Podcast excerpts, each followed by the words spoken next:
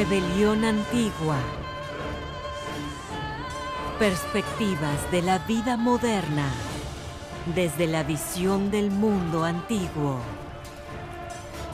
Un podcast dedicado a la filosofía, historia, estrategia, ciencia y cultura en general.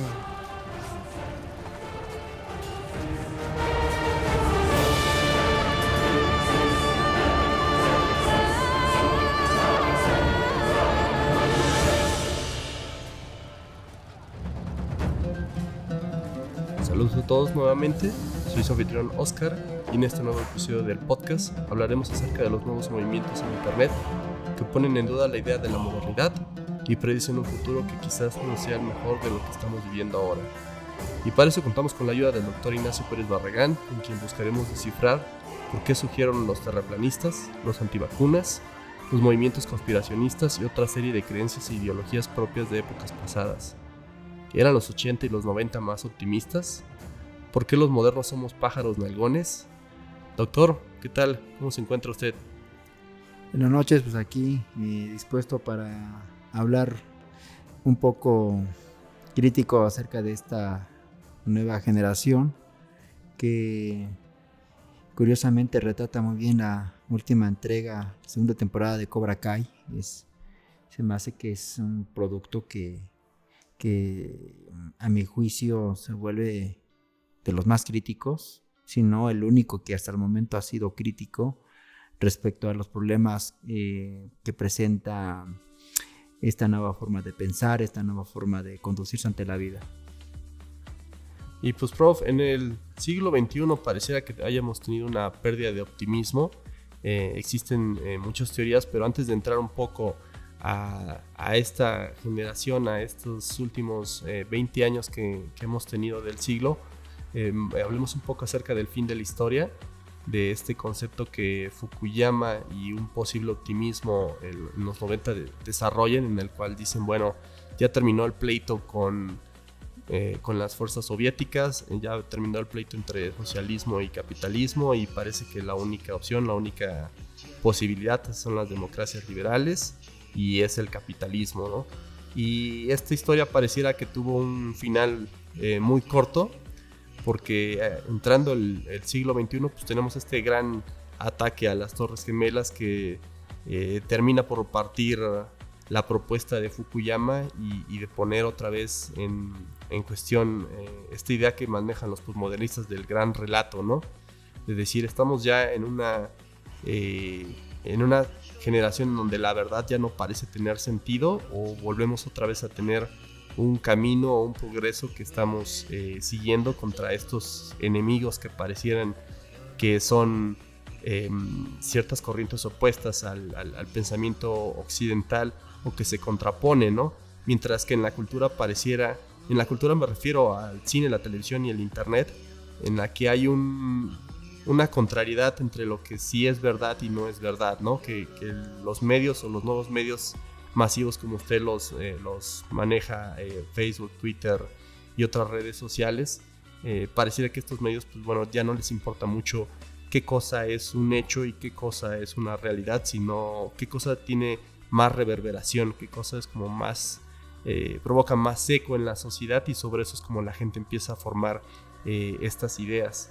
Em, podemos hablar de estar regresando en un, a una época Em, a una regresión de, la humanidad, de decir, bueno, pareciera que somos modernos, pero en realidad pues estamos teniendo muchos elementos eh, que pueden ser considerados como neomedievales, aunque en, otras ocasiones discutimos ese concepto y que usted me dijo que eran más apropiados en nombrarlos neomodernos.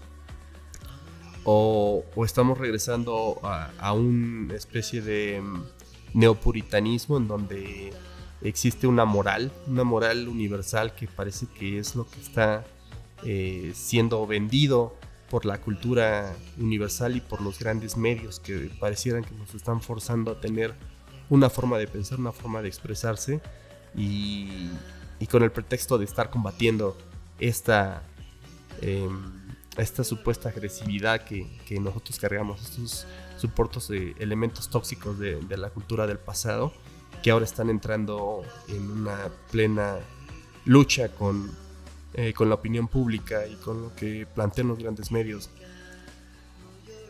Mm, yo creo que yo creo que al final Habermas debe estarse riendo en alguna parte porque cuando se dio la discusión en los años 80 en esa gran compilación que hace Hal Foster eh, en este libro que se conoció en México como el posmodernismo bueno también en España porque la edición fue hecha allá o la posmodernidad la discusión que se da entre Bátimo y Habermas. Y pues por ahí también intervino en algunas otras publicaciones Humberto Eco acerca de qué se estaba viviendo en aquel tiempo. Y entonces hablaba de eh, la cuestión de lo plural, ¿no? la pluralidad como, como nueva ideología.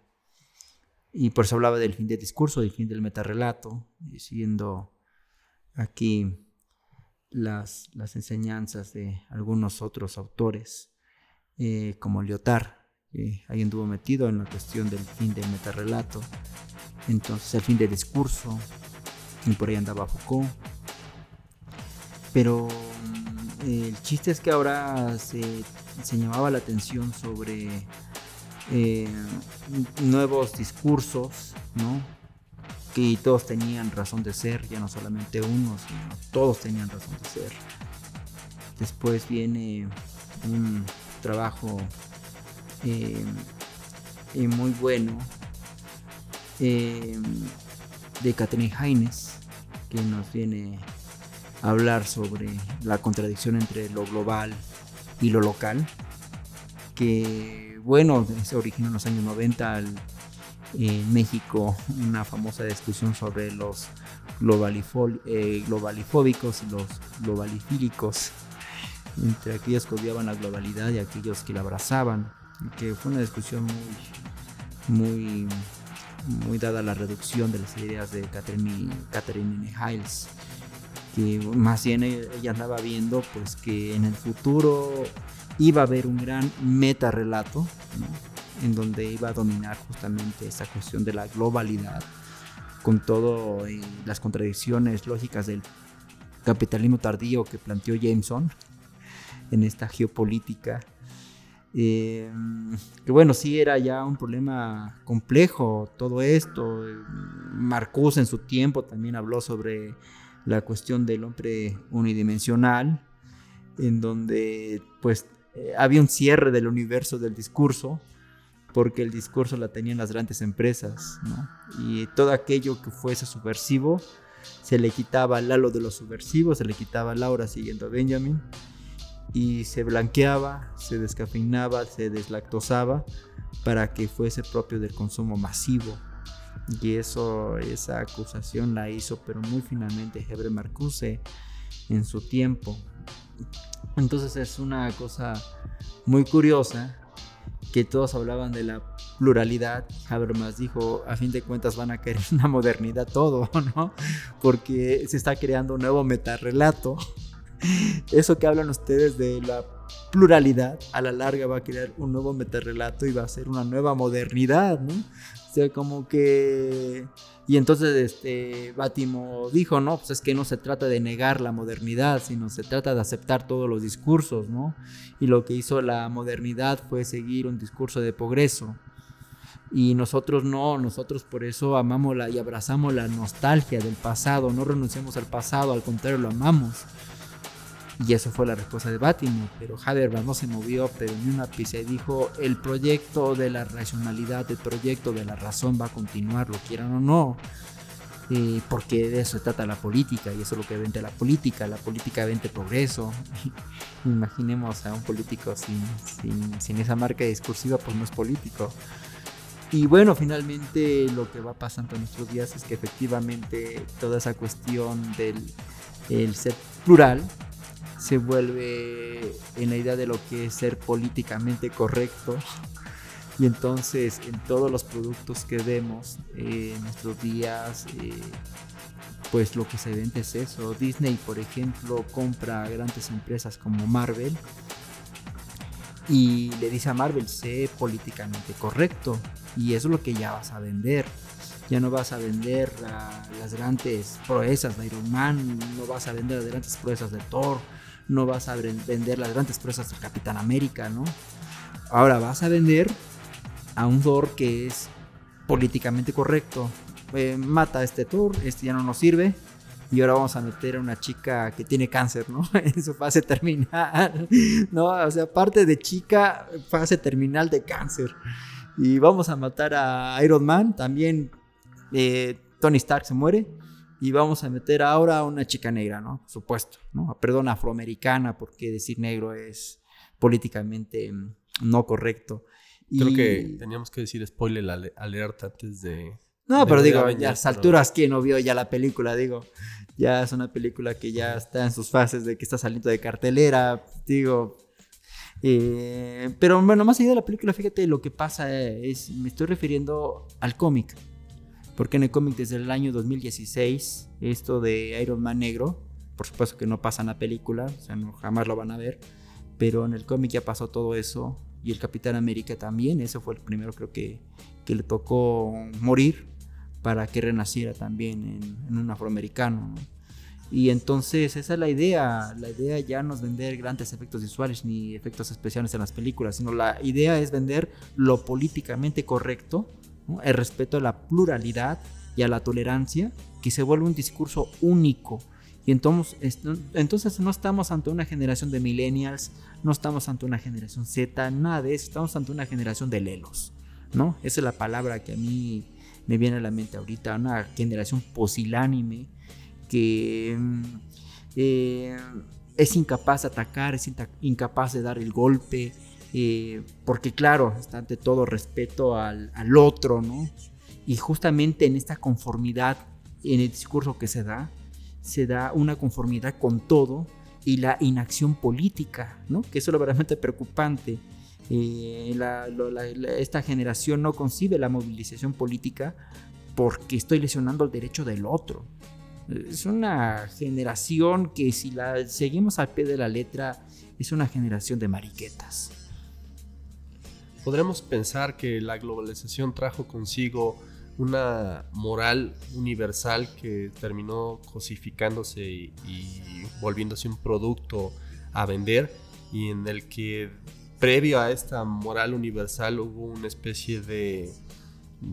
porque sí hay una generación, hay una generación que, que masticó estas ideas y, se hicieron masivas para después ser aceptadas, ¿no? Así como podemos hablar de la nostalgia, de que todos aquellos que vivieron en una cierta generación en los 90, en esa transición de lo analógico a lo digital, ya, ya sienten una cierta nostalgia que se volvió un producto que ahora consumimos podemos también pensar que con eso se vino una moral más universal, eh, universalizante de la que existía, por ejemplo, en el siglo, en, en, la década de los 80, por ejemplo, ¿no? Donde todavía había una división entre los, el, grupo soviético y el grupo capitalista, ¿no? Decir, bueno, es que todavía no estamos discutiendo, todavía no sabemos cómo concebir lo que es bueno y lo que es malo, porque estas eh, visiones morales parece que surgen eh, de una cuestión política histórica, ¿no? De si naciste en la rusa eslovaca, pues tú vas a entender lo bueno y lo malo de una manera distinta como lo va a entender, por ejemplo, un capitalista. Pero cuando esto se tira, pareciera que toda esta universalidad eh, moral, bueno, toda esta eh, moralidad se, homogeniza, ¿no?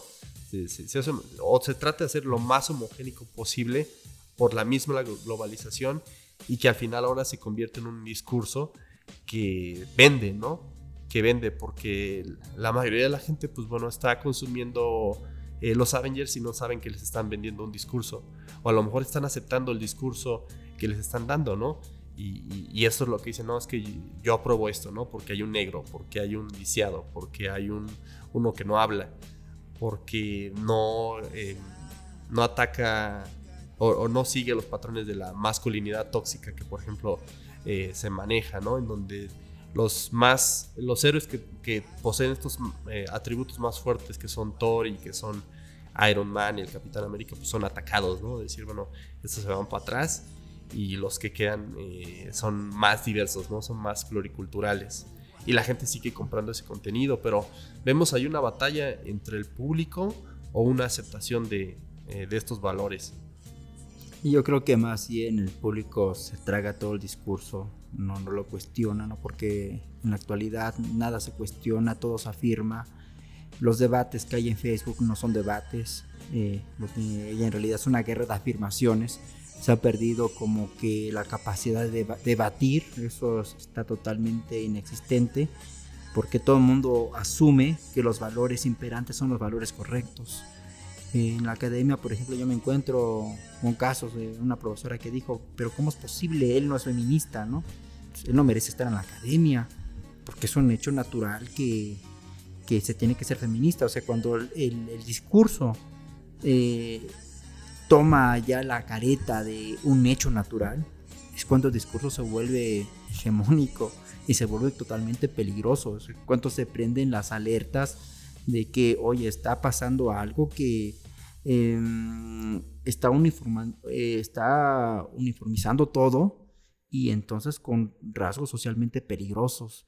Y respecto a los años 80, pues no, los años 80 pues era, era mucho más libre, o sea, había una, por supuesto estaba la fuerza de emisión entre, entre fresas y, y rudos, ¿no? Era muy claro. Eh, había libertad de la, de la sexualidad, ¿no? Todavía encontramos eh, el ejemplo de Transporting, ¿no? La primera parte, esta película en la que pues la gente podía tener relaciones sexuales, enamorarse, portarse mal, ser malo, porque realmente será malo, pero eh, pues ahora en esta, por ejemplo, la nueva entrega de Transporting 2, más bien pues los personajes se encuentran aburridos, ¿no? Porque no pueden ser malos en un nuevo entorno donde ser malo es todo completamente incorrecto, ¿no? Este, eh, y entonces eh, la nueva adicción viene a ser Facebook, ¿no? Propiamente el lugar donde, eh, donde se desculpariza todo, ¿no? hay lugar para el cuerpo, hay lugar solamente para la gente exitosa, ¿no? Para, lo, para aquellos que, que son influencers, para aquellos que son líderes, para aquellos que son celebridades, ¿no? solamente a ellos les está accedido la sexualidad al parecer, ¿no? Eh, porque para el resto de los mortales eh, estamos hablando de una generación de perdedores y frustrados. Pero son frustrados porque no se atreven a cuestionar el valor, ¿no? Lo siguen, lo, lo asumen. Y eso es lo que yo veo en esta generación que se vuelve completamente Em, perdida y con un discurso muy eminentemente peligroso porque vuelvo a insistir, se asume como que son los hechos reales, o sea, eh, por ejemplo, yo tengo que ser vegano, ¿no? Porque ser vegano es políticamente correcto, o sea, piensan todos los animalitos que, que se sacrifican diario, o sea, y la devastación del planeta por tantas vaquitas que hay, ¿no? Entonces ya no comas carne, eh, ya no consumas plástico, ¿no? Lo es el último del último que hay, no consumamos plástico, no consumamos botellas, no consumamos popotes, no consumamos bolsas, porque consumir plástico es muy malo y se vuelve una doctrina, ¿no? Eh, cuando no, fíjate, no hay cuestionamiento porque lo que hacemos es devorarnos el discurso, asumirlo, como cuando asumimos el discurso cuando vamos a los Avengers y no nos cuestionamos nada. Porque claro, está la pregunta, por ejemplo, del plástico. Dices, bueno, cuando consumo mm, eh, un plato de plástico, eh, ¿qué está sustituyendo? ¿no? Cuando consumo algo de plástico, ¿qué está sustituyendo? Bueno, está sustituyendo la madera, obviamente, ¿no? Eh, y es mucho mejor tener una bolsa de plástico que una bolsa de papel, ¿no? Porque el plástico frena justamente la mm, devastación de árboles que ya de por sí es preocupante. Entonces no nos ponemos a, reflexionar sobre lo que implican los discursos del buen pensamiento actual eh, y los asumimos como ciertos, pero no vemos más allá. Digo, el plástico sí ha hecho mucho daño. Eh, Coca-Cola produce 200 mil botellas de plástico cada minuto. O sea, eso es cierto. Pero de ahí a que digamos cero plástico, pues ¿qué pasó? Pues entonces volvamos a... Eh, aceleremos entonces la devastación de los bosques. Y, pasa lo mismo con muchos otros discursos, por ejemplo el discurso de lo sexual, el discurso del acoso, eh, pues ha impedido que los hombres se alejen de las mujeres y esto va acrecentando más la, la soledad en las personas. Eh, esta generación que hay es una generación muy poco sexualizada precisamente por los miedos que hay, ¿no? Ya no hay como esos encuentros que había en la calle hace unos años, ¿no? En que conocías a una muchacha o la muchacha conocía a un muchacho y, platicaban y, bueno, y se enamoraban o se hallaban atracción, ¿no? Y acababa pues en la cama o podía acabar en una relación de largo plazo. Todo eso se está acabando porque la gente tiene miedo porque no es políticamente correcto abordar a una chica en la calle, ¿no? Entonces, eh, pero sí es políticamente correcto estarle escribiendo a una chica en Facebook, ¿no? Estándola acosando. Bueno, eh, porque la chica nomás no te pela ya, ¿no? Pero muchas veces es, para muchas personas, es la única posibilidad de tener contacto con alguien, ¿no? O sea, ya ni siquiera son los encuentros cara a cara, sino ahora conocer a alguien es tener un encuentro a través de Facebook o Twitter, ¿no? O Tinder. o Tinder, eh, estar scrolleando y darle me encanta y es la única posibilidad de, interactuar con alguien. O sea, el encuentro cara a cara se ve viendo suprimido poco a poco, precisamente porque no es políticamente correcto hacerle la plática a alguien, ¿no? Entonces es, eh, ¿a dónde está llegando? Estamos sacrificando el cuerpo mismo. Somos incapaces de darnos de golpes, ¿no? Como lo proponía el club de la pelea, como lo proponía el Karate Kid, caray, ¿no? Somos incapaces de todo eso porque no es políticamente correcto. Es algo que fíjate que a mí me encantó de Cobra Kai, ¿no? Esa crítica mordaz que hubo contra toda esta generación de que mm, em, este personaje Johnny, el jefe de, mm, el sensei de mm, Cobra Kai, eh, va a encontrar chicas a través de Tinder, ¿no? Lo intenta, lo vemos en la serie que realmente lo intenta, pero no le funciona porque no es políticamente correcto, porque él es como alguien que permaneció en los 80 y jamás los abandonó, y que cuando conoce Internet, pues dice, caray, ¿qué es esto, no?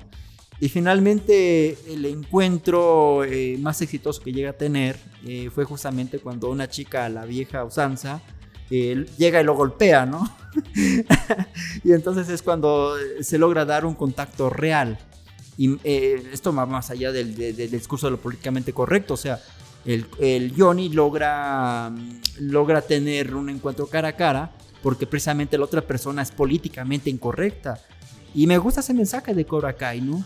Es como decir, em, oye, seamos políticamente correctos, no está mal. ¿Cómo podríamos nombrar em, la modernidad? Porque estuvimos discutiendo un poco al respecto. Pareciera que Habermas es el que tiene eh, la postura real, ¿no? Es una modernidad inacabada, ¿no? Como lo menciona él.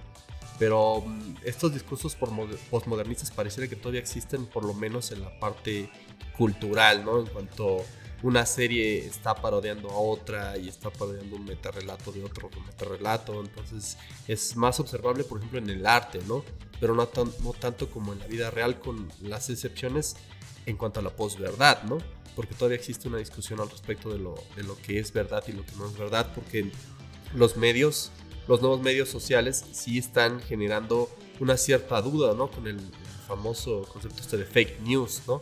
Donde ya pareciera que necesitamos que tener un ente regulador en que nos esté diciendo qué cosa es real y qué cosa es no real, porque si una mentira se vuelve viral puede volver loco al, al, mundo, ¿no? O a un país o a un pueblo, ¿no? Y que así es como surge un chispazo y, todo se, se vuelve eh, una gran mentira que todo el mundo está siguiendo, ¿no? Mm, hablamos acerca del concepto de lo medieval, ¿no? Decir, bueno, es que parece que estamos regresando a un neomedievalismo, porque eh, vuelven los discursos de que la Tierra es plana, de que las vacunas no sirven, de que alguien está contra nosotros queriéndonos manipular y nos envía chorros de un polvo al aire que nunca nos dice que, que están tirando y que parece que eso está haciendo que nos seamos más dóciles que si dejamos de consumir carne o si nos obligan a dejar de consumir carne, nos volvemos también seres un poco más andróginos, con, menos capacidad de rebeldía. O sea, empiezan a surgir todas estas ideas de que parece que alguien nos está controlando No sabemos si, si, si, si es cierto o, las situaciones solamente están gobernadas por esta generación que trae este discurso eh, moral eh, previo, ¿no? Que parecía que se estaba gestando en décadas anteriores, pero cuando ahora ya tienen eh, nuevos momentos o, o, ocupan nuevas posiciones de poder, están obligando a que ese, ese discurso se expanda, ¿no?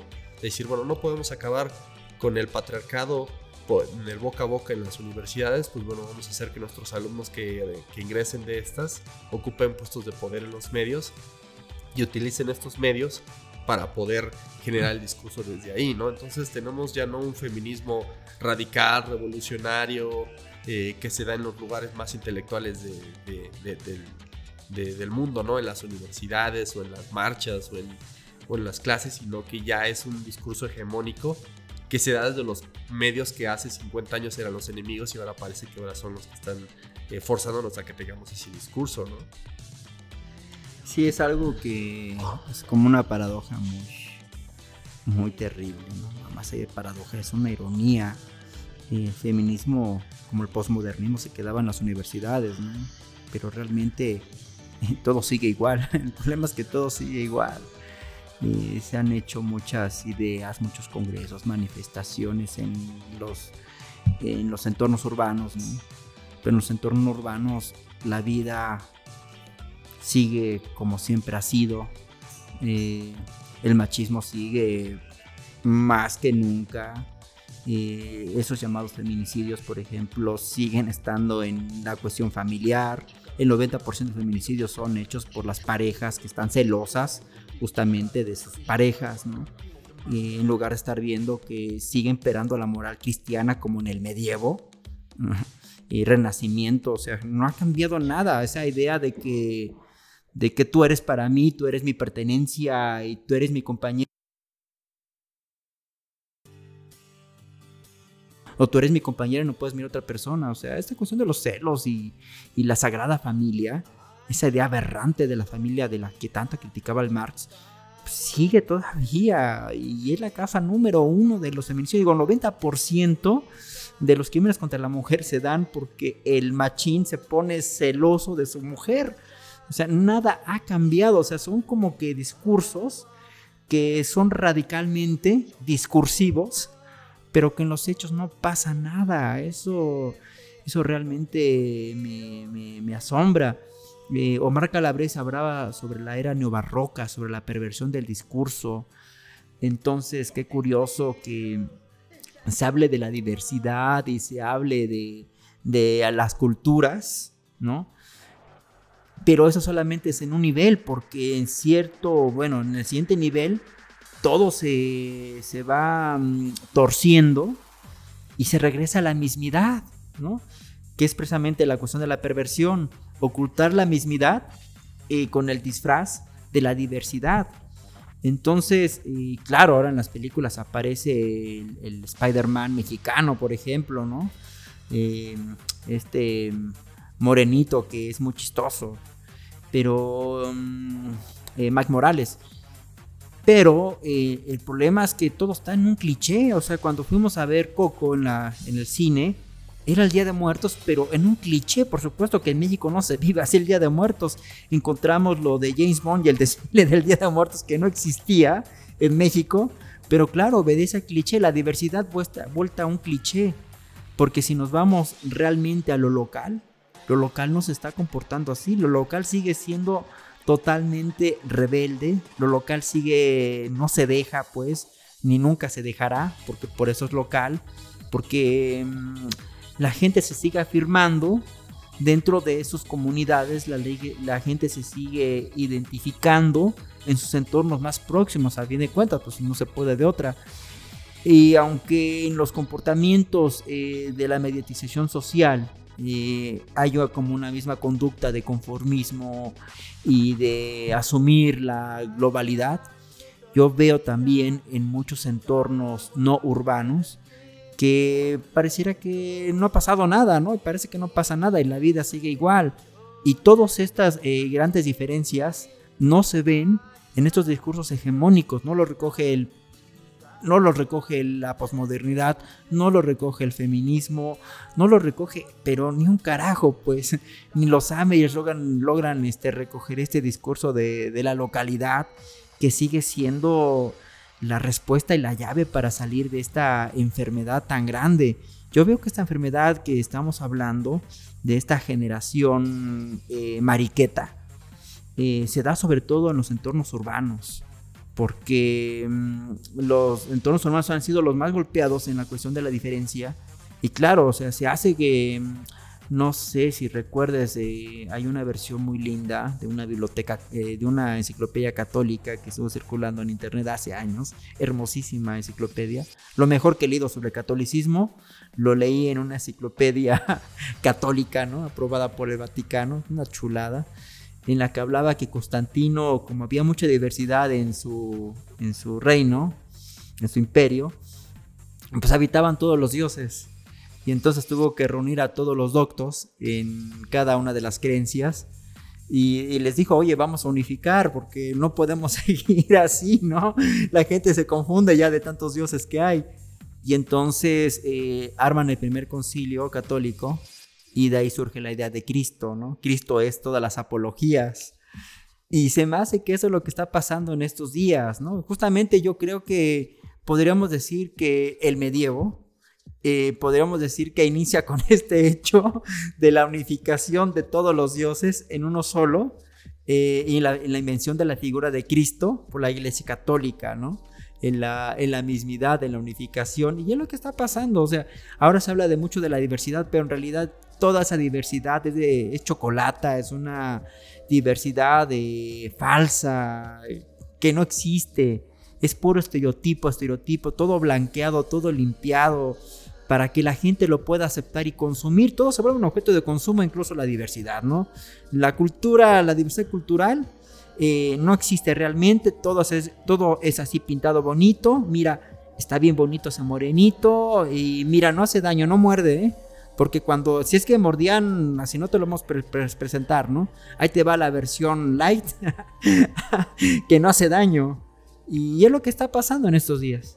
Pero ¿qué pasa, prof, con estas corrientes eh, que pareciera que son salidas del medievo, que son los terraplanistas, los antivacunas?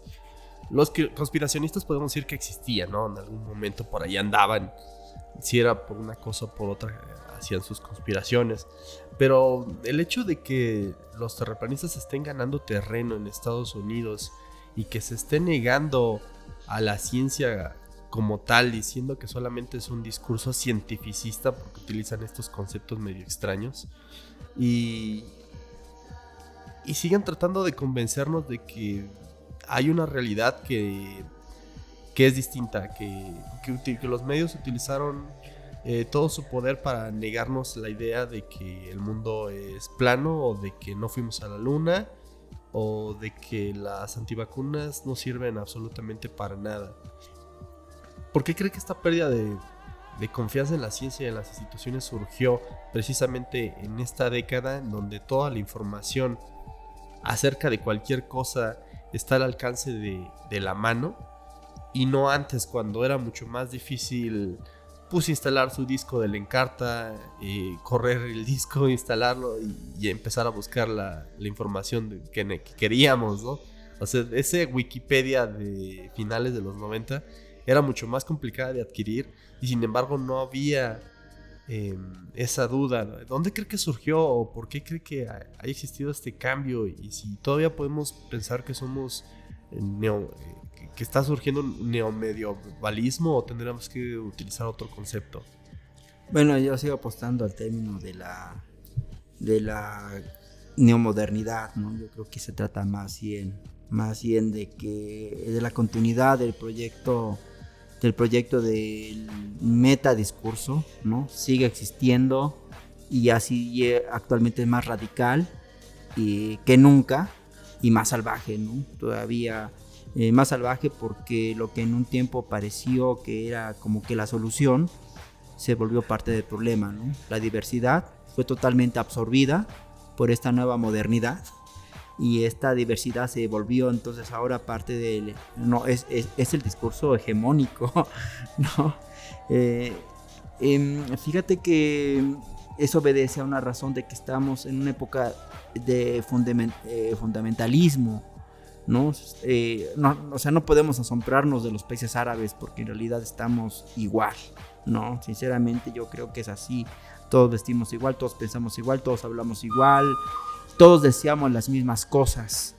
Entonces, eso, eso también como que me llama mucho la atención, ¿no? Eh, entonces sí, habría que buscar un, término eh, entre lo que es neomedieval y neomoderno. Fíjate que mm, respecto a esta cuestión del cambio climático que estamos viviendo, eh, que en México, bueno, llega a ser totalmente perceptible este año, que, hay sequía prolongada, una sequía, pues ahora sé que inusual, y por fin como que entramos en la preocupación del resto del planeta, donde todos esos fenómenos atmosféricos pues ya se han manifestado en años pasados, pues no falta quien dice que alguien lo provocó, alguien lo está provocando, ¿no? Que a través de la manipulación de, de, las radiaciones solares, bueno, ha habido muchas teorías así, todas muy locas, sobre por qué está haciendo cambio climático, que lo está produciendo una empresa y que pues con el fin de manipularnos y nadie quiere aceptar su responsabilidad, ¿no? El cambio climático se da, pero no es una cuestión de una empresa, no es una cuestión de un país, ¿no? El cambio climático es un problema de todos, absolutamente de todos, ¿no? Y unos dicen, no, es que no es culpa del gobierno, ¿no? Pues no, no, no es culpa del gobierno, es culpa de todos, incluido el gobierno. Entonces, eh, pero como estamos en una generación en la que nomás se ven los titulares y nunca se lee, ¿no? Somos incapaces de ver los contratos de los software nadie, nadie los lee. Y también cuando vemos una noticia en Facebook o en Twitter, eh, somos incapaces de abrirlo, ¿no? Es más, ha llegado tanto a nuestra flojera que podemos postear una canción y nadie le da clic, ¿no? Porque da flojera darle clic. Lo único que hacemos es scrollear, scrollear y quedarnos con las apariencias de eso que hablaba Lipovetsky en Era del Vacío. Estamos en una era de apariencias pues ahora más que nunca estamos en una de apariencias. South Park se burlaba de ello cuando decían, mira, mi novia es muy guapa, ¿no? Eh, Oye, pero mira, aquí está al lado, es, horrible. No, no, pero en su foto sale bien, decían. Pues estamos en esas apariencias en que todo es bello, ¿no? Eh, una gran forma de ser anti-Facebook es decir y narrar todo lo mal que te va, ¿no? Hoy me fue, tuve un día terrible y soy un gran perdedor. Y entonces te empiezan a escribir, no, tú no eres un perdedor, tú debes motivarte para salir adelante, recuerde que cada día es un nuevo renacer. entonces... Fue lo que platicamos en el podcast eh, anterior, ¿no? Eh, esto que habla acerca del vacío y relacionándolo un poco con lo de la ciencia, eh, yo encontré cuatro categorías respecto a cómo la gente concibe la ciencia, ¿no? Los primeros están los, los anticiencia, los que te dicen, no, es que hay un grupo de poder que te está diciendo cuál es la verdad y te quiere manipular y lo mejor es estar en contra de la ciencia, ¿no? Que sería el discurso más radical de los terraplanistas. Están los pseudocientíficos que te dicen, bueno, es que esto sí es científico, no nada más hay que encontrar una comprobación de lo que se está haciendo para corroborar lo, dado, ¿no? Y por eso eh, por ese lado hay cierta cantidad de, de, ideas y de corrientes que podemos ejemplificar, ¿no? Pero ahí están, ¿no? Eh, asumiendo un, discurso que con esta postura científica cuando realmente no lo son, ¿no?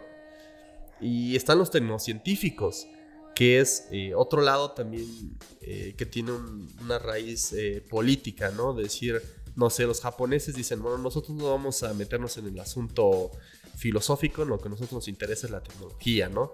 Porque si ustedes nos ganaron con la tecnología, pues nosotros tenemos que apropiarnos de la tecnología eh, y hacerlo de forma científica, ¿no? Porque es necesario hacer eh, ciencia para poder tener esta tecnología ya, ya compleja, ¿no? Y sin embargo la gente asocia eh, la idea de la ciencia con, con la idea de la, de la tecnología y surge esta tecnociencia, ¿no?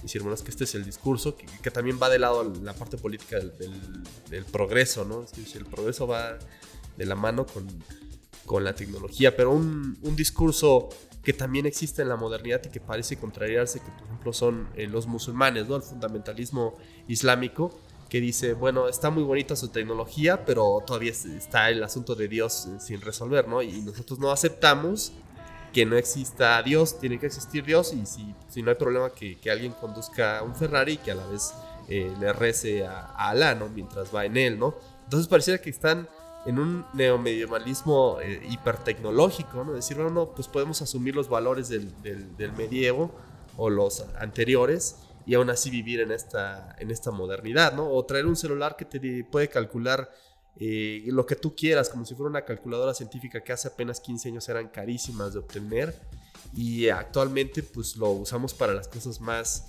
superfluas o más estúpidas, ¿no? Decir, bueno, es que yo quiero corroborar que el cambio climático no existe y me pongo a buscar en todos los, eh, los documentos, a, pesar de que la, la, diferencia sea 51, si encuentro uno que diga, que, que sostenga mi discurso, pues eso lo utilizo, ¿no? Y N cantidad, ¿no? Los antivacunas igual, los terraplanistas igual, eh, los, no sé, capitalistas, socialistas, que todavía existen en los discursos, lo mismo, ¿no? Y todavía tenemos otro concepto más que es el de la pociencia, que pareciera que se está surgiendo en, entre, la, entre la academia, ¿no? Porque decir, bueno, es que ya no importa nuestro trabajo dedicado. Eh, meticuloso, analítico, metodológico en las academias porque nuestro discurso ya no tiene el mismo poder que el del cuate este que hace videos en YouTube. Y nos gana YouTube y el discurso de YouTube, de YouTube pareciera que cubra más fuerza y más importancia porque 10 terraplanistas parece que no hacen daño, ¿no? Como la canción del elefantito y la, y la, y la telaraña, ¿no? Pero ya cuando empiezan a hacer 50 elefantitos en la telaraña, pues ya quieren su lugar en, la política, no quieren sus curules en, en, el Senado y empiezan a modificar el pensamiento, ¿no? A lo mejor así surgió la idea esta de, de contraria al, al, evolucionismo, ¿no? Los creacionistas. Los creacionistas empezaron a buscar su, poder político, que hasta la fecha existen escuelas en Estados Unidos en donde a la par de, del evolucionismo también se, se enseña este creacionismo, ¿no? Entonces, la paciencia pareciera que tratara de generar eh, verdades, pero eh, no puede. Tiene que utilizar otros, otro discurso o empatar con los mismos estrategias de comunicación que tienen los que son anticientíficos, pseudocientíficos o tecnocientíficos, ¿no? Y estos discursos se mezclan y aparecen en, en la gente y quienes tienen menos educación académica, pues bueno, se tragan más el discurso del terraplanismo porque les da eh, cierto valor, les da cierta importancia como personas. Decir, no, es que yo conozco una verdad que ustedes no, ¿no? O las antivacunas dicen, no, es que ustedes están jugando a una manipulación en la que yo no me voy a entrometer, ¿no? ¿Y qué sucede? Pues empiezan a surgir brotes de sarampión en Europa, en Estados Unidos y de enfermedades que ya parecían que eran eh, erradicadas y, y vuelven, ¿no? Entonces estamos a punto de cerrar la segunda década del siglo XXI y estamos discutiendo temas que pareciera que surgieron precisamente del medievo, ¿no? Estamos hablando, sí, de un fundamentalismo muy, muy terrible. Fíjate que em, allá en Barcelona vi la gente, gente musulmana que pues van trayendo su, su hábito negro que le cubre todo el cuerpo, ¿no? Solamente puede mostrar los ojos y que las mujeres musulmanas consideren en lo general hermoso, ¿eh? porque ellas no, no lo ven como nosotros, y dicen, no, pues, se, me ve bien. Eh, y uno diría, no, pues es que uno lo está mirando con ojos occidentales, ¿no? No, pero no es cierto. Yo me encontré a gente así, vistiendo así, comprando en Pravda, ¿no? Dice uno, pues, bueno, ¿qué hacen en Pravda, no? Bueno, lo que pasa es que no se van a evitar el lujito de ir a Pravda a comprar eh, pues lo último en tendencia que hay en jeans, ¿no? Lo último en tendencia que hay en blusas. Yo voy a vestir con buena ropa, ¿no? En que yo me la vaya a cubrir con mi hábito. A fin de cuentas, yo ando a la moda porque yo tengo dinero y así lo demuestro, ¿no? O sea, como que eh, es, es como que el disfraz de que yo estoy al día, pero en realidad seguimos, seguimos siendo terriblemente fundamentalistas, ¿no? El hábito sigue estando. Eh, no es que los antivacunas hayan surgido, sino que se dieron las condiciones para que esa gente que siempre ha pensado igual se vuelva a manifestar.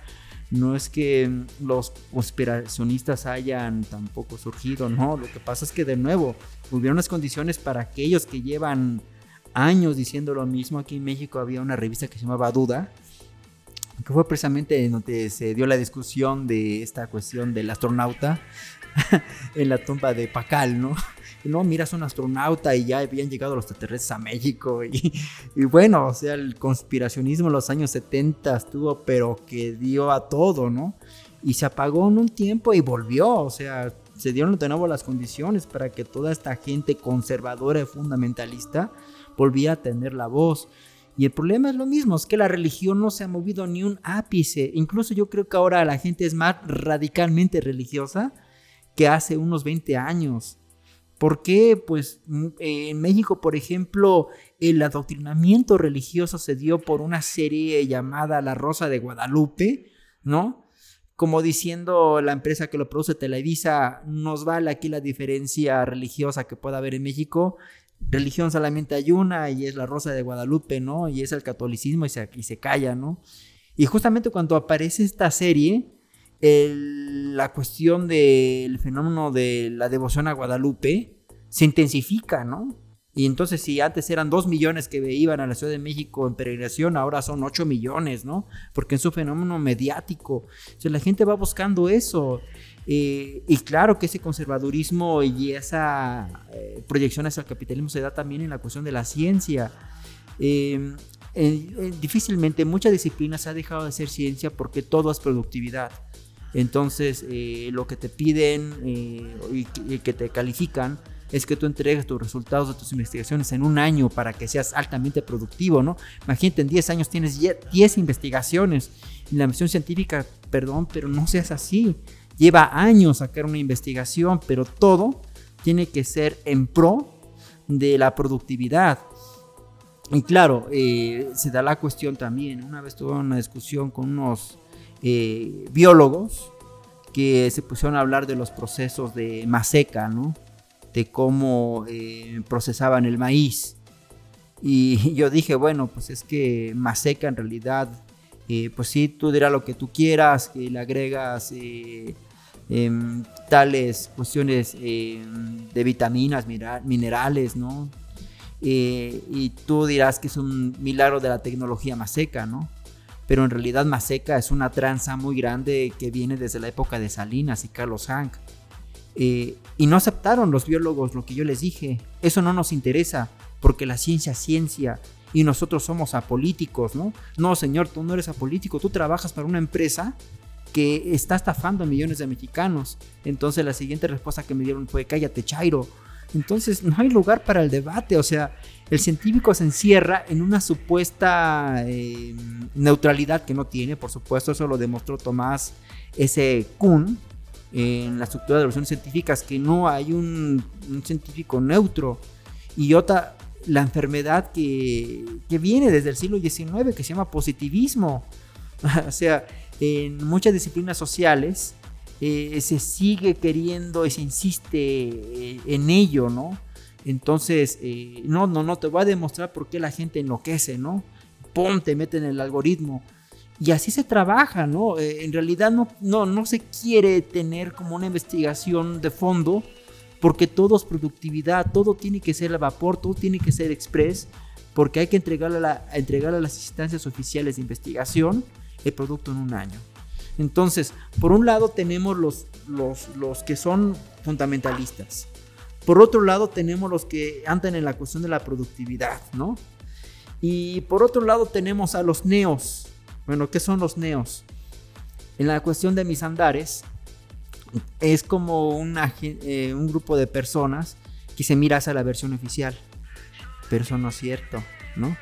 Eh, en realidad hay una versión alternativa de la historia y la versión alternativa es esta, ¿no? Eh, por ejemplo, está un culto en México y en toda América actualmente, un culto a Ometeotl, que desvirtúa las, las antiguas religiones eh, que han existido en Mesoamérica.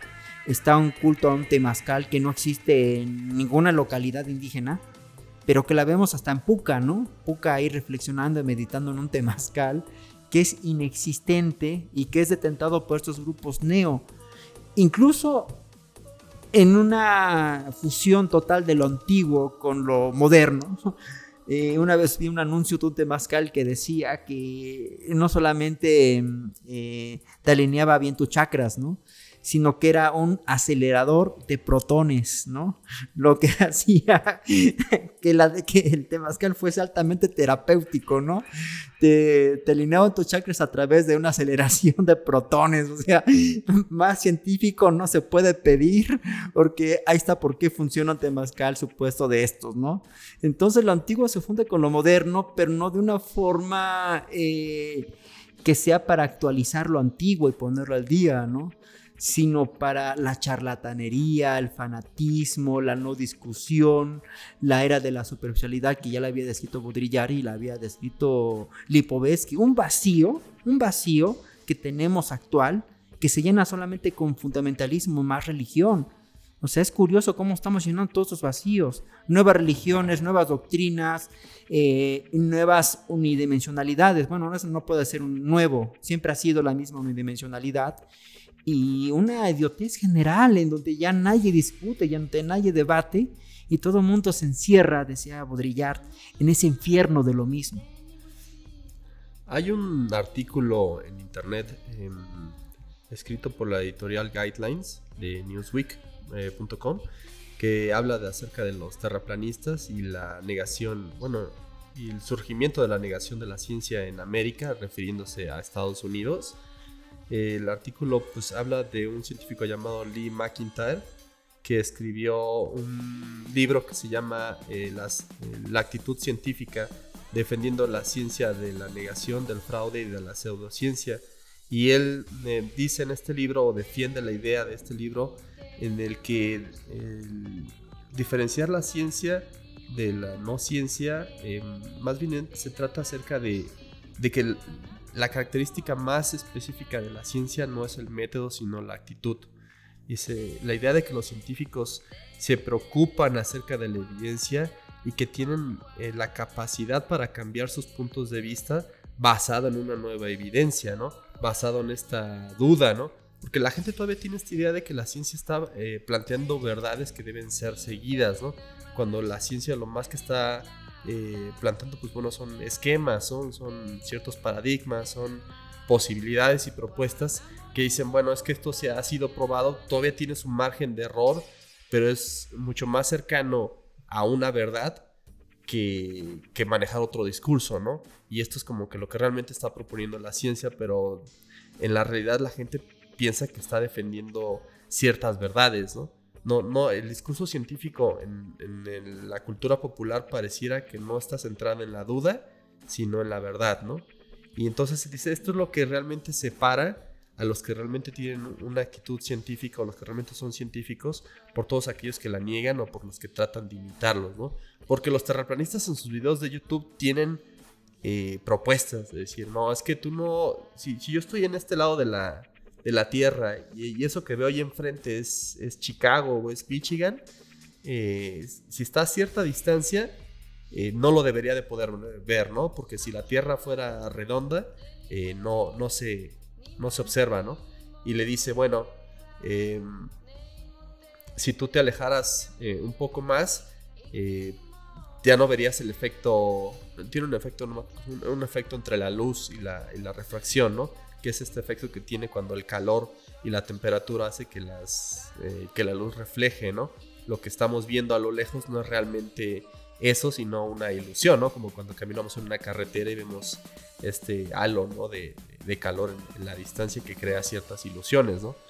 Y dice, bueno, si, tú te alejaras 55 millas más del lugar en donde estás, eh, ya podrías corroborar lo que tú estás planteando, ¿no? De que si la Tierra fuera eh, plana, pues bueno, seguirías viendo estos edificios y de acuerdo con la propuesta eh, científica de, esta observación eh, holográfica a la distancia, ya no funcionaría si tú te cambias de, posición, ¿no? Si tuviera, estuvieras en una posición más lejana, ¿no?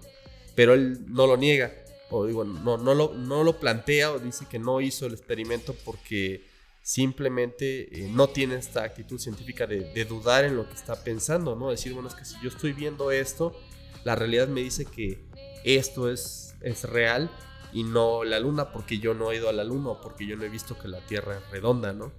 Y entonces empieza una serie de, de discusiones en donde los hechos y las comprobaciones ya no tienen sentido para la gente. Pareciera que eh, se trata más acerca de una cierta actitud a tener para poder dudar que, que a tener a los hechos, ¿no? Y es como usted dice, bueno, ya ni una canción quiere escuchar la gente porque ya les da flojera leer un paper, ¿no? O sea, un paper no es tan fácil de leer, un libro no es tan fácil de leer, eh, la información más digerida, más trabajada en un Instagram live o en un eh, video de Facebook pues, parece mucho más explicativo, ¿no? Y si ese video explicativo dice que los pandas son agresivos y que comen gente, pues la gente lo va a compartir, ¿no? De, oigan, pues, ¿qué creen? Pues, eh, sucede esto, ¿no? Y ese discurso se lo tragan porque lo digieren más fácil por medio de cómo absorben, absorben esta información en los nuevos medios de comunicación, ¿no? De, la televisión y el cine, pues bueno, el cine sí tiene cierto poder, pero sí está pegado siempre a este poder de las redes también, ¿no? Y, y la ciencia, pues bueno, definitivamente no está en este, en este discurso, ¿no? Si, si Carl Sagan aburría en los 90, eh, ahora hasta, hasta este cuate, el negrito Tyson, que es tan carismático. Neil deGrasse Tyson. Sí, Neil deGrasse Tyson. Ya tampoco él es confiable porque mucha gente dice, no, es que también está alineado a la NASA y está alineado a la ciencia, ¿no? Entonces, eh, ¿qué pasa con esta realidad? Pues, ¿qué, ¿qué pasa con estas modas? Porque parecieran que surgen modas ideológicas. ¿Qué vamos a ver en las siguientes décadas? ¿Habrá una revuelta en, los mismos medios o entre las mismas personas. Porque lo que dice este cuate que se llama Lee McIntyre en, el artículo es que los científicos, los científicos ya tienen que estar en los medios también. Ya tienen que estar compartiendo, ya tienen que estar tuiteando y tienen que estar confrontando directamente a todas estas corrientes para que eh, dejen de existir, porque si no se pueden propagar más y hacerse masivos, ¿no? O sea, en Alemania tuvieron que llegar al punto de decir, bueno, es que ya es ilegal que no vacunes a tu hijo porque eh, eres un problema ya para la salud, ¿no? Y la gente, si no se confronta con otros eh, especialistas que realmente saben del tema, eh, empiezan a, hacer, a formar sus grupos, ¿no? Así como los terraplanistas forman sus, grupos de Facebook y sus reuniones de, de Meetup en, todo Estados Unidos, así también los científicos hacen estas reuniones que, bueno, parecieran más formales. Bueno, de hecho son más, son más formales, ¿no? Pero están separadas del discurso mediático en donde eh, pierden ese valor de, fuerza, ¿no? Decir, bueno, es que todo mi esfuerzo está, no se está grabando en Facebook, ¿no? En un Facebook Live. Y cuando yo presento los resultados, la gente los niega. ¿Por qué? Porque tiene una flojera o una pereza intelectual de, revisar el documento o realmente no saben qué esfuerzo eh, tiene una investigación, ¿no? Que es como lo que hemos platicado hace rato, ¿no? Sí, fíjate que estoy pensando en, cierto movimiento en Estados Unidos que hubo de que no querían hervir la leche, ¿no? Porque tenía efectos curativos. Y bueno, esto ocasionó pues toda una fiebre de múltiples enfermedades que ya se querían erradicadas en el 19 porque no le creyeron más a los científicos. Pero insisto, volvamos a Tomás S. Kung, o sea, tampoco las cosas en la ciencia son, son perita dulce. Eh, no quieren aceptar eh, nuevas versiones, que son estrictamente científicas, porque hay un grupo en el poder que legitima la versión existente. en el caso de la antropología, por ejemplo, aquí en México, em, por supuesto que hay muchas versiones de los códices antiguos, de los monumentos que emanan del mismísimo pueblo, de los cultos que existen en la actualidad, ¿no? Pero tal pareciera que hay un culto terrible en la academia hacia las fuentes del siglo XVI eh, y que dicen lo antiguo, lo antiguo y eso ya no existe y lo que hay ahorita es fruto de nuevas interacciones que no tienen nada que ver con lo antiguo, ¿no? Entonces de repente uno encuentra a, a, los científicos alejados del pueblo, ¿no? Y más en arqueología y en antropología y en la historia, que eso es pues terrible y completamente reprobable, ¿no? Que tengan esa actitud de que yo no quiero eh, aceptar nuevas versiones porque esto es lo que le dice la gran academia, ¿no? Y más allá, y bueno, todo eso lo, sumamos con los eh, miles de charlatanes que pululan en los medios sociales. Híjole, pues en realidad hay unos que quieren cambiar las cosas, pero que aquellos que son charlatanes no ayudan. Y los científicos tampoco ayudan porque no se quieren mover de donde están. Y por supuesto, o sea, tienen que incluirse en la nueva dinámica mediática.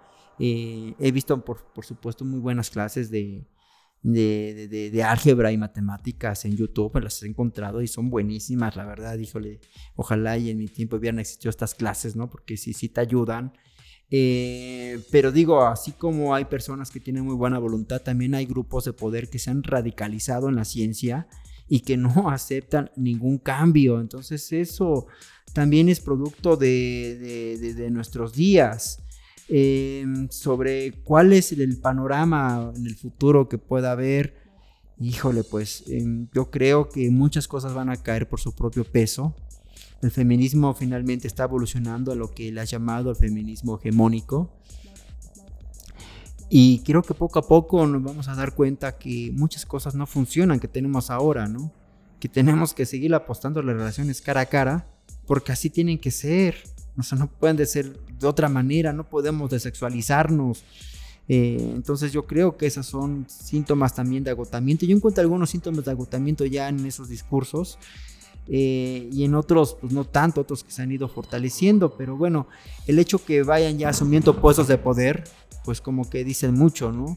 Significa que ya cuando están en el poder, significa que ya se entronizaron y que dan lugar a nuevas rebeldías que van a pegar desde abajo, ¿no? Y les van a pegar muy duro, porque bueno, se volvieron parte del discurso hegemónico y pues el que está arriba tiene que soportar al que está abajo que lo va a tratar de derribar, ¿no? De eso trata la teoría de Pierre Bourdieu, no tan solo, ¿no? La lucha entre herejes y ortodoxos. Se trata de eso. Tú hereje te vuelves ortodoxo, entonces van a hacer una nueva herejía que va a intentar derribarte, ¿no? Son fenómenos sociológicos que se han repetido a lo largo de la historia y que así es eh, eh, a lo largo de desde que la humanidad es humanidad. Entonces, eh, probablemente en el futuro pues vamos a ver radicalizado más esta cuestión de lo religioso. Por supuesto que el, fundamentalismo sigue siendo nuestro futuro. Pero, pero, pero, también tenemos que ver que eh, va a haber acciones locales a nivel global, o sea que ironía, acciones locales a nivel global, porque de repente el cambio climático está siendo tan radical, tan acelerado, que de repente no vamos a tener muchas esperanzas para tener planeta en los futuros años, ¿no? Entonces de repente vamos a tener otras prioridades eh, que son prioridades que estar discutiendo de la forma más, vamos a utilizar la palabra, no me gusta mucho utilizarla, pero bueno, la forma más burguesa que pueda haber de existir, ¿no? Yo estoy en una marcha protestando porque a las mujeres eh, se les oprime, ¿no? Muera el macho, muera el, heteropatriarcado, ¿no? Opresor. No, pues ellas muy bonitas acá, pintándose el cabello y pintarrajeando ahí la ciudad, ¿no? Y en los pueblos, el señor llega y se madrea a su esposa, ¿no? Y la esposa lo acepta, ¿no? El mundo no cambia. A pesar de todos estos discursos de apariencia, el mundo no cambia. Entonces, pues, yo creo que de repente vamos a dejar ser tan burgueses, tan, eh, tan superficiales, porque en el futuro se vienen problemas realmente preocupantes que nos afectan a todos y que eh, dentro de unos años van a ser totalmente nuestras prioridades, más allá de estas tonterías que estamos viviendo en esta generación de los anti-vaxxers y todos terraplanistas que por supuesto no aceptan una versión distinta porque viven en la doctrina. O sea, intenta discutir con una feminista, no se puede. ¿Por qué? Porque viven en la doctrina. O sea, em, ese tipo de gente piensa que creen en hechos científicos, ¿no? Una feminista piensa que es científica. Pero en realidad son doctrinas y las doctrinas no aceptan discusión. Entonces, eh, eso también es un problema de nuestros días. De hecho, en el artículo que le comentaba, Em, este cuate se dio cuenta que en las reuniones de todos los terraplanistas, la mayoría de los asistentes eran cristianos. Entonces, eh, él concluyó que el terraplanismo es una especie de fundamentalismo cristiano combinado con la teoría de la conspiración. en donde todos aquellos que estén fuera de esta ideología eh, son tomados como gente a desconfiar, ¿no? O gente dormida, o gente que no, no acepta una nueva realidad, ¿no? Se no toma la pastilla roja como en Matrix, ¿no? No, no, les ha llegado la revelación, ¿no? Y, y la mayoría de ellos, pues no toman en cuenta los, eh, los hechos como, como algo eh, a discutir, es decir, sino algo como a, a, rebatir con otras pruebas, ¿no? A pesar de que su ciencia es un poco más eh, brusca o más burda o, ignorante en cierto sentido, pero tiene un poder mediático que, que sigue creciendo, ¿no? Entonces, a pesar de que existen esfuerzos de, las personas por combatir eh, tanto a los antivacunas como a los terraplanistas, estos siguen creciendo. Y se siguen creciendo porque siguen teniendo eh, cada vez eh, más gente, que ellos mismos los dicen, ¿no? En sus estadísticas dicen pues, que cada vez tienen más seguidores.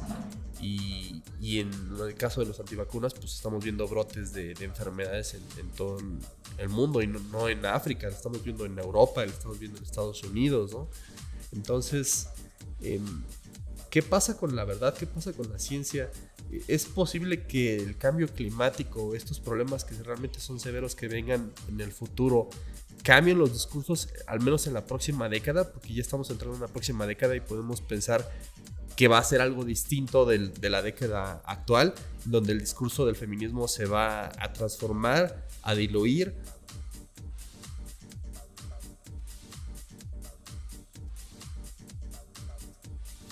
todavía sigue refundada todavía en, los salones y que no tiene todavía este poder de comunicar y de discutir con seriedad en, Internet.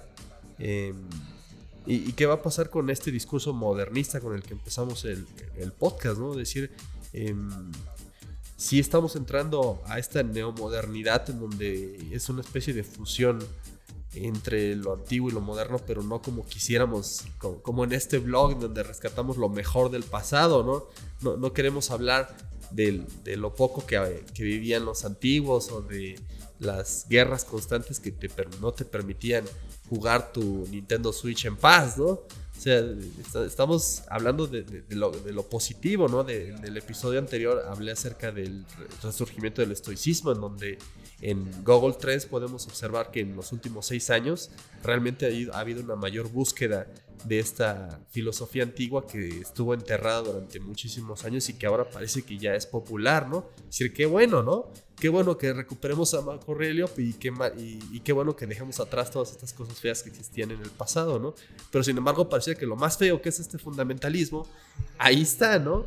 Y el hecho de que no nos pongamos vacunas para vivir menos, cuando deberíamos pensar como en términos de Gattaca, ¿no? Decimos que queremos ser el ser humano perfecto, pues pareciera que ahora no, ¿no? Ahora queremos regresar a, lo, feo que teníamos en el pasado, incluyendo nuestra forma de pensar, ¿no? Hasta elementos ridículos como pensar que la Tierra es plana y que el próximo año va a haber una expedición de terraplanistas para ver dónde está la gran muralla de, hielo como en Juego de Tronos, ¿no? Y esta es nuestra nueva realidad, ¿no? ¿Qué, qué es lo que ve en el futuro, profe? Pues lo que creo es que sí, o sea, el cambio climático nos va a brillar a otras cosas, a nuevas dinámicas sociales, porque no hay de otra, no tenemos de otra. Tenemos que cambiar radicalmente, ¿no? Eh, yo veo a mucha gente realmente muy preocupada por lo que está pasando. Sí, realmente ya se empezó a preocupar la gente porque ya le está afectando su cotidianidad y eso que apenas estamos empezando. ¿no? Por ejemplo, en México va a suceder una crisis de alimentos, está avecinando próximo año, por supuesto que va a haber una crisis porque no ha llovido, y los campos están secos, ¿no? Entonces esto va a derivar en que, bueno, vamos a tener maíz, no vamos a tener que comer y pues las cosas van a, van a ponerse muy, muy duras. Eh, lo que también estoy viendo es un agotamiento de, de, de, la filosofía. Nietzsche, por ejemplo, se toma lo, peor de Nietzsche, que es el nihilismo. Estamos ante nihilismo total y, absoluto de que igual no me importa consumir plástico y consumir Coca-Cola, Porque bueno, pues, ¿qué importa, no? La generación que viene, ¿qué me importa? Yo vivo al día, ¿no? Sin valores, ¿no? Pero nos agarran las ideas de, del placer que, doctrinas como eh, Epicurio planteaba, ¿no? El hedonismo. O sea, el placer está totalmente excluido en nuestras nuevas generaciones porque placer también es políticamente incorrecto, ¿no? no, parece un, placer mal entendido, ¿no? Donde em, uno cree que tener una champaña, una botella de champaña y dos chicas es como el máximo del placer, ¿no? Y decir yo soy epicurio, ¿no? Cuando el filósofo pudo haber dicho, no, es que ser epicurio es quizás más disfrutar tu sándwich o o, caminar y sentir el, pasto, ¿no? Cosas como más sencillas, ¿no? No llegar hasta el punto en donde lo relacionan con las fiestas orgiásticas que no cualquiera tenía en Roma y en Grecia, ¿no? Sino como placeres, placeres un poco más sencillos. Es otro tipo de epicureísmo, ¿no? Sí, bueno, ni siquiera llegamos a eso, esas fiestas orgiásticas, ojalá regresaran, caray, ¿no? Porque precisamente cuando en el Vaticano se acabaron estas fiestas orgiásticas es cuando todo se acabó, ¿no? Cuando los Borgia organizaban sus grandes orgías, estaba la Iglesia Católica a su máximo esplendor, ¿no? Estaba todo carnavalizado, llega Martín Lutero y la acaba, ¿no? No, ya no hagan eso. O sea, eh, ojalá regresamos a ese placer y también al placer de disfrutar a un saxofonista en, las calles tocando, ¿no? Y pararte y disfrutar lo que está tocando, pero nadie lo pela, ¿no? Nadie le hace caso porque todo el mundo sigue su camino, ajá, que, que bien toca, ¿no? Vámonos, ¿no? Ya nadie se escucha, o sea, nos negamos esos placeres y también nos negamos el derecho a pelear, a ser guerrero, a ser perdedores, porque el, guerrero es un perdedor nato, o sea, si él no sintiera que, que, que es un perdedor nato, no lucharía, o sea, eso es obvio. Entonces encontramos a, a cuestión de los estoicos también totalmente eclipsado, encontramos a la filosofía de guerrero de Nietzsche también completamente eclipsado, ya nadie sueña con ser un guerrero, ya nadie sueña con plantearse un desafío, ya nadie quiere subir las montañas, ¿no? Porque qué flojera, ¿no? Este, me puedo enfermar o para qué hago esas cosas tan extremas ya nadie quiere caminar este, senderos, ya nadie quiere atravesar ríos, porque me puede atravesar una mantarraya y me puede matar, ¿no? Bueno, a menos que lo vayan a postear en Instagram o en, alguna red, pues bueno, a lo mejor así se, animarían, ¿no? Pero hacer las cosas en, el anonimato simplemente por el hecho de, querer hacer este, estas cosas, pues ya no existe, ¿no? Es decir, si hago algo es porque quiero que todo el mundo se entere. Y si, si no se cumple, o bueno, si, si, lo hice pero no lo posteé, pues no existió, ¿no? Entonces, así no puedo ganar eh, la aceptación de las personas, ¿no? Sí, claro, el, placer, el, placer es cópico, ¿no? Pero fíjate, yo me he encontrado un fenómeno que voy a las playas y me encuentro las chicas que ya ni siquiera se meten al, mar, ¿no? Nada más están tomando las selfies ahí, que se vea el, mar y ellas sin bikini, paz, paz, ¿no? Tomándose las fotos. O sea, ya digo, hasta se prohíben ese pequeño placer de estar nadando, también el placer de ser anónimo, o sea, estamos aunque si no existe en los medios sociales, sencillamente no sucedió. De repente me, me ha tocado organizar conciertos en los que no va nadie, ¿no? Me tocó este, mm, en Asturias, que di un concierto, no fue nadie.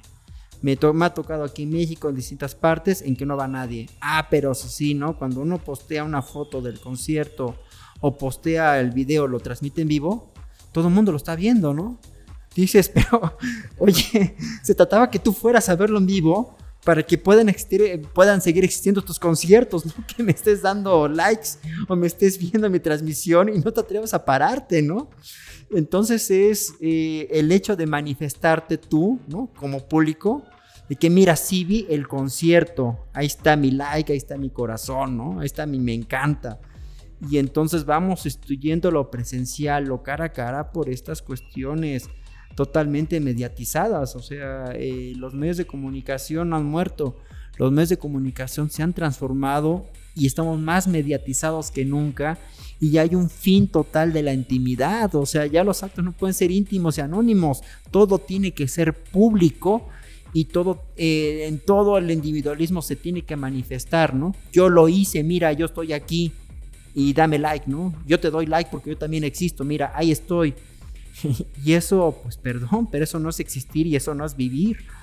Sí, de hecho, Byung-Chul Han habla de, estos temas en la sociedad de, la transparencia, ¿no? Y, en otro libro que se llama eh, La pérdida del Eros, creo que se llama, de Byung-Chul Han, donde dice que ya todo es, pornográfico, pues porque ya no se puede exaltar lo que antes era oculto, ¿no? Y, ahora pues, esta vida de la pornografía que antes eh, teníamos oculta en nuestro closet, pues ahora está en todos lados, ¿no? Y ya, ya se, se traspasó de lo que era lo íntimo a lo público, ¿no? Y ya este discurso, esta imagen pornográfica ya está puesta en, todos lados, ya todo el mundo se exhibe, ya todo el mundo eh, pone lo que hace, lo que dice, lo que come, lo que piensa y lo que le enoja por el simple hecho de tener la atención, ¿no? Y aquí estaríamos cerrando un poco el podcast para platicar eh, de otro tema, ¿no? Que es el de la economía de la atención en, otra, en otra ocasión. Eh, pero sí quisiera que, el profe cerrara y, no sé, hiciera algún resumen o alguna... Em, eh, hiciera alguna conclusión respecto a lo que hemos platicado en, este podcast. Pues es, es una... Fíjate que hace unos años, hace unos 20 años, más o menos, estaba yo estudiando árabe y entonces le digo a una una mentora, una querida amiga, ya tiene ahorita como 90 años ella, y le platico que yo estaba estudiando árabe y me dio unas palmaditas, ¿no? Esas palmaditas que me daba cuando quería darme cachetada con un té blanco. Y me dijo, mi hijo, estás estudiando el futuro de nuestros días, ¿no? Que es el fundamentalismo. en el futuro el mundo será fundamentalista, no lo será, ¿no? Y yo me reí porque no lo creí, ¿no? Aunque todos los años he estado reflexionando sobre eso, le he dado vueltas y sí, el mundo de, a partir de que inicia este nuevo milenio se volvió muy fundamentalista, ¿no? Nada que ver con la orgía y el carnaval de los años 90, que, que sostienen personas como Larry Clark, este cineasta en esta película extraordinaria llamada Kids, ¿no? Vidas perdidas toda esa orgía, todo ese carnaval de transporting, insisto, eh, del mismo Pulp Fiction, ¿no? Todo eso se pierde, se va perdiendo en las nuevas generaciones y ahora pues la sexualidad misma, por ejemplo, se ha vuelto una mercancía y conozco muchísimos muchachos eh, que están en, en, la edad de 13 años, 14, 15, ¿no? Eh, en escuelas secundarias o de preparatoria, ¿no? Pues equivalentes a la high school gringa en donde pues ellos eh, mantienen relaciones sexuales, se filman y lo, lo, venden, ¿no? Entonces, y se ha vuelto muy común, ¿eh? tal parece que en la actualidad no puedes tener una novia a esa edad y no filmar tu video porno, ¿no? Se ha vuelto tan natural, tan normal, ¿no? Y luego con esta cuestión que X videos empezó a monetizar los videos porno, oye, pues entonces voy a grabarme, lo voy a postear y voy a ganar un varo, ¿no? porque de eso se trata, o sea, se trata de que lo que antes era la intimidad ahora es lo público, pero esos actos que antes eran íntimos y ahora son públicos se vuelven también mercancía, mi vida misma, mis actos, mi forma de amar, de comer, de comer, ¿no? O sea, sí de comer, caray, o sea, híjoles, cuántos fat clubs no conocemos, ¿no? Por food, eh, no puede disfrutar un o sea, una barbacoa, sino tomarle una foto y decir, mira, estoy tragando una barbacoa, ¿no? Y eso a quién le importa, ¿no? Bueno, lo que pasa es que hay gente que le importa, ¿no? Y... Comer carne sin que alguien lo esté echando una mirada de, ay, maldito, come ovejas. Ah, claro, claro. O el estar comiendo algo vegano, ¿no? Y tú sabes que es plausible para muchos. Mira, es políticamente correcto, ¿no? Y es justamente eso, que lo políticamente correcto es la mercancía de nuestros días y todo se ha vuelto tan aburrido ver eh, Avengers Endgame fue aburridísimo, ¿no? De verdad, eh, no entendí por qué tanta necedad en eso de, ser políticamente correctos. Cuando llego yo aquí al salón de clases pasa lo mismo, ¿no? Eh, mis alumnos son políticamente correctos. Eh, creo que los Simpsons ya lo habían dicho, ¿no? De cuando Homero llega a la universidad y es el, el, el políticamente no correcto y todos sus compañeros son políticamente correctos, ¿no? Desde ahí, fíjate, desde ahí, desde esas viejas temporadas de Los Simpsons ya se empezaba a ver cómo iban a ser estas nuevas generaciones de ñoñas, de, que no se quieren levantar contra nada. Entonces, híjole, eh, fíjate que en estos días se está rememorando aquí en la Ciudad de México los 20 años de un movimiento estudiantil que hubo en el 99. Y qué curioso que sea muy propenso a no invitar a ninguno de los protagonistas, ¿no? Sino de grandes especialistas que hablan sobre el tema, que eran justamente ese tipo de especialistas que estuvieron en contra de los estudiantes. Y es lo mismo, o sea, se va blanqueando, se va deslatosando, se va descafeinando toda aquella rebeldía para volverlo una mercancía, para volverlo algo vendible. Entonces entran los expertos y hablan, ¿no? Y entonces eh, recuerdo eh, un, viejo, un, viejo pensamiento que decía, desconfía de los expertos, ¿no? Y a mí se me hace tan lindo eso, ¿no? Desconfía de los expertos, sí, aléjate de ellos, ¿no? Pero pues también es que en nuestros días, como todo está revuelto, si te alejas de los expertos, vas cayendo a las manos de los charlatanes, ¿no? De los anti y todos estos que son fundamentalistas y que, fíjate, en la ciencia mucho no se quiere mover ni un ápice, ¿no? Para no arruinar su prestigio. Por ejemplo, eh, estoy recordando a López Austin. López Austin ha vivido tantas cosas en los comercios indígenas en México, pero es incapaz de escribir de ellas porque su prestigio, ¿no? O sea, ¿cómo? Y por el otro lado tenemos a estos locos que tampoco se quieren mover de su cristianismo medieval, ¿no? Y entonces siguen sosteniendo que la tierra es plana, ¿no? y fíjate, para cerrar, eh, estaba pensando hace rato en, el, en la cuestión de el culto a la Virgen de Guadalupe en México, por más pruebas que tú presentes, por más evidencias, ¿no? Que indiquen eh, que el culto se sostiene sobre bases falsas, que es un culto que inventó la Iglesia Católica en el siglo XVI en torno a un manto que se supone que lo entregó la mismísima Virgen de Guadalupe, ¿no? Un manto que fue sustituido alrededor del año de 1892, eh, un manto que tenía una corona, que bueno, la Virgen tenía una corona y que en el nuevo manto que sustituyó a ese viejo manto, al pintor se le olvidó poner la corona, ¿no? Y entonces la iglesia dijo que había sido por milagro divino, y entonces, por más que le digas a la gente y le presentes evidencias, y bueno, ya ni siquiera le presentes evidencias, digas, mira esta foto y mira esta otra foto, ¿no? Tiene corona y no tiene corona, pues la gente no le importa, porque la gente sigue en el fundamentalismo total y absoluto, porque eso ocurrió, porque ocurrió, porque lo creo y porque lo creo cierto. La gente no lee y si lee no le importa un carajo lo que tú pienses, ¿no? La gente quiere afirmar sus creencias y quiere afirmar sus doctrinas porque alude, eso es lo que mis, mis ancestros me enseñaron, ¿no? Sin que reflexionen meramente en qué son sus ancestros. Entonces es una vuelta a lo mismo, un infierno de lo mismo. Entonces algo realmente grave que vaya a suceder en el futuro es cuando nos va a sacar de esa mismidad, de esas tonterías que estamos viviendo el día de hoy. Pero bueno, yo pienso que ese escenario está muy cercano.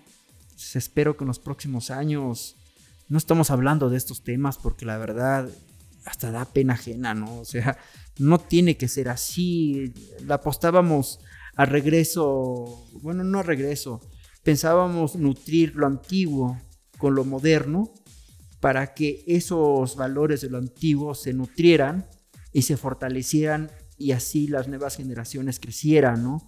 Con aquello que realmente es hermoso. Pero mucha gente no lo entendió así y entendió como que ese regreso a lo antiguo era un regreso al fundamentalismo, ¿no? Y da mucha pena que haya sucedido todo esto y que está sucediendo todo esto, porque no es el proyecto original de muchos soñadores de hace 20 años, ¿no? Pero bueno, a fin de cuentas, nosotros somos los que soñamos y otros son los que ejecutan. Y pues yo voy a asistir en lo mismo, ¿no? Yo voy a asistir en ese proyecto. A mí me gusta mucho fusionar lo antiguo con lo moderno. Y creo en ello, ¿no? Y entonces, pues, gente como yo vamos a seguir peleando, ¿no? Hasta que nos acabemos, ¿no? Y antes, si no, antes se acaba el mundo. Esperemos que no, porque si no le daríamos la razón a los fundamentalistas de la Biblia, ¿no? El, el tiempo es lineal y nos vamos a, a morir todos por una gran bola de fuego.